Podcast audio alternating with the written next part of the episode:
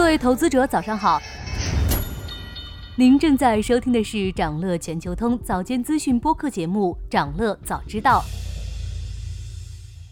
今天我们关注的是视频平台的二季度财报表现。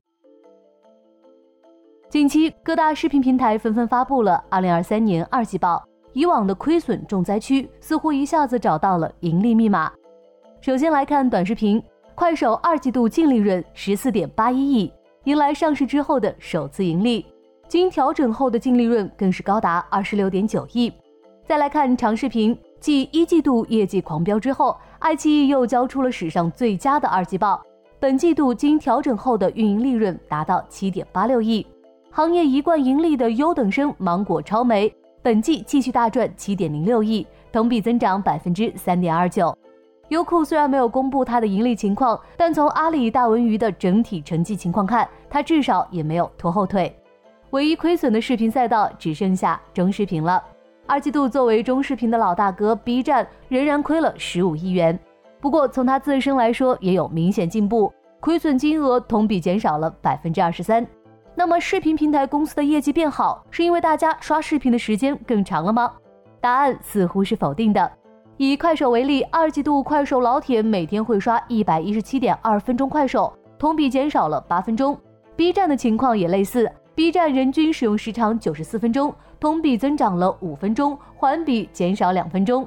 这也可以理解，今年二季度线下文娱活动全面复苏，演唱会和电影市场的火爆，一定程度上挤占了人们刷视频的时间。所以，用户时长增加不是视频平台业绩增长的动力。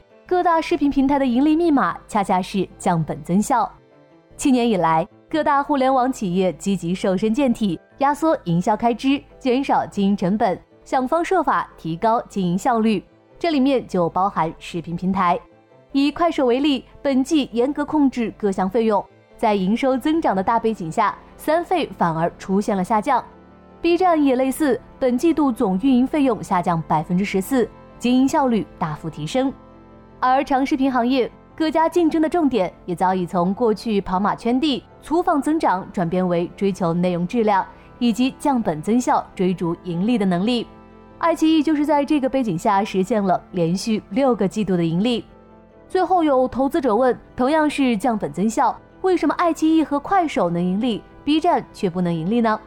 其实，想要实现盈利，降本增效只是辅助手段，公司主业也需要给力。比如爱奇艺在降本增效的同时，似乎也摸到了爆款密码，做出了狂飙这样的现象剧。